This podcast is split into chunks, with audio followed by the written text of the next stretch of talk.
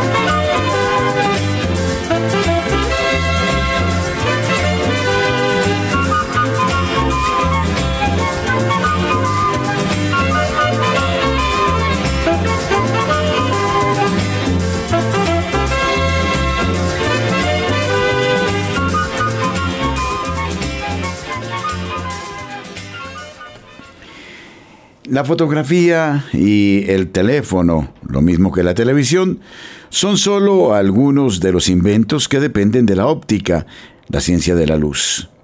Durante cientos de años el tema se mantuvo en confusión.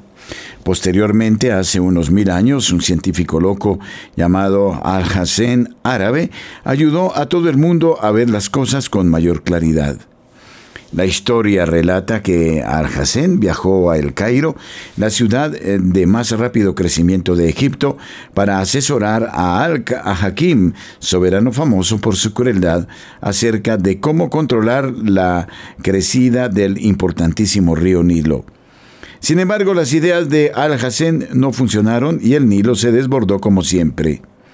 El científico pensó que la única manera de salvarse de la ira del aterrador gobernante que una vez hizo matar a todos los perros del Cairo solo para que no ladraran más era fingir que estaba loco. Afortunadamente su idea funcionó y Al-Hakim le permitió continuar con sus estudios de matemática y física. Una buena historia, amena, conveniente para esta hora, rodando, rodando.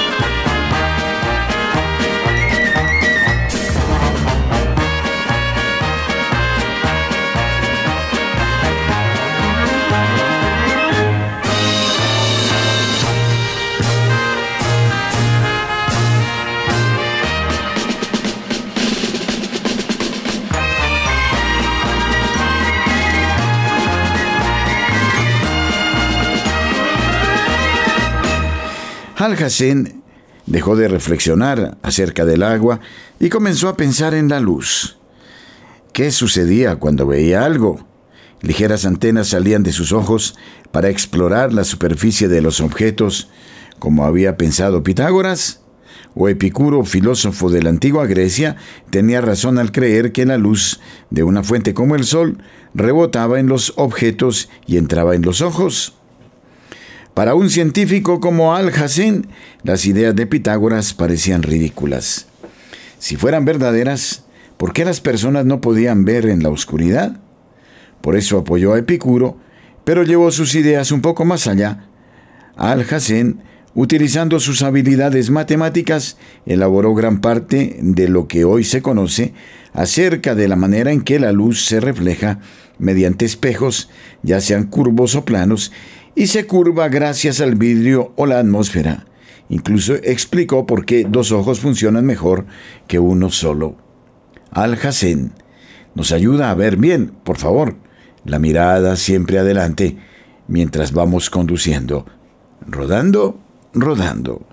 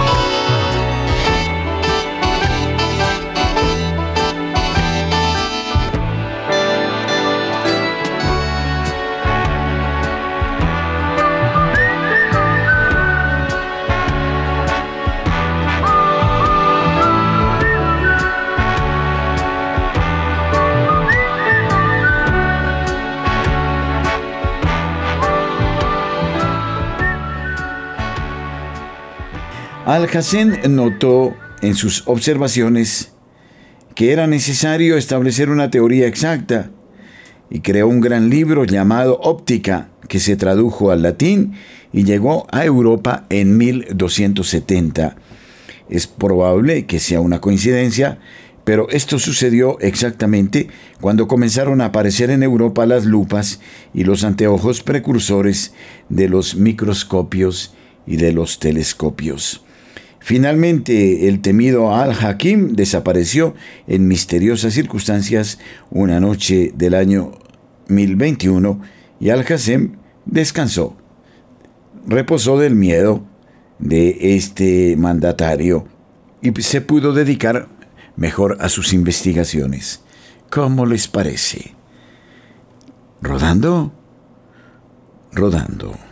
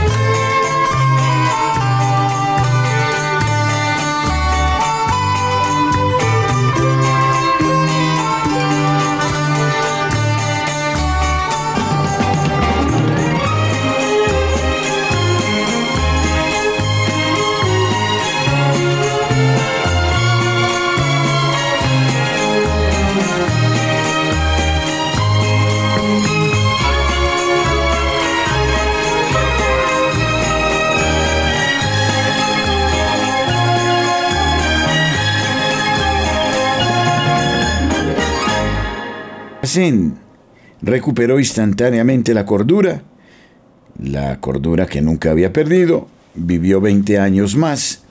Por brillante que fuera, nunca podría haber imaginado hasta dónde llegaría su trabajo. Incluso la Internet utiliza las ideas que escribió hace ya unos mil años Al-Hassem. Al-Hassem tuvo una verdadera visión del futuro. ¿Qué les parece? Algo absolutamente extraordinario. Rodando, rodando.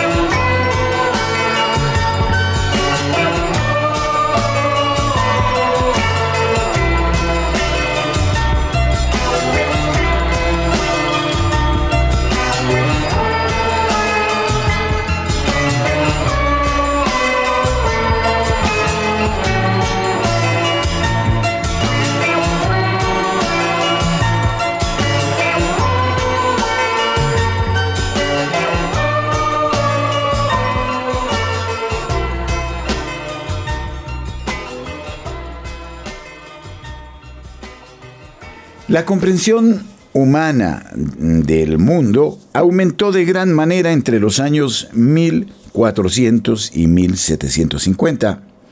Se dejó de considerar nuestro planeta como el centro del universo y pareció extenderse a medida que los exploradores llegaban a nuevas tierras. Los descubrimientos y los nuevos sistemas de comunicarlos se tradujeron en una época de razonamiento y en el comienzo de la ciencia moderna.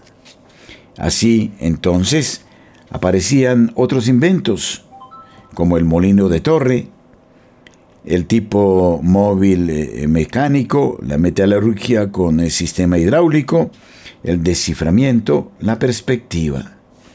¿Cuántas invenciones? y muchas otras que mm, aquí trataremos de recoger para que ustedes tengan una excusa en el momento del regreso. Rodando, rodando.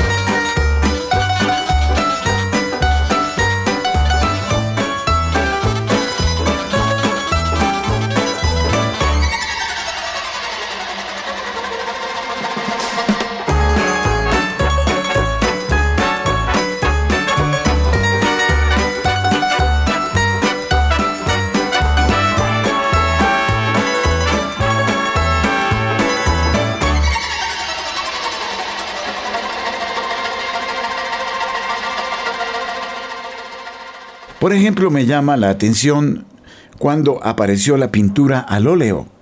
Pues se habla del año 1430.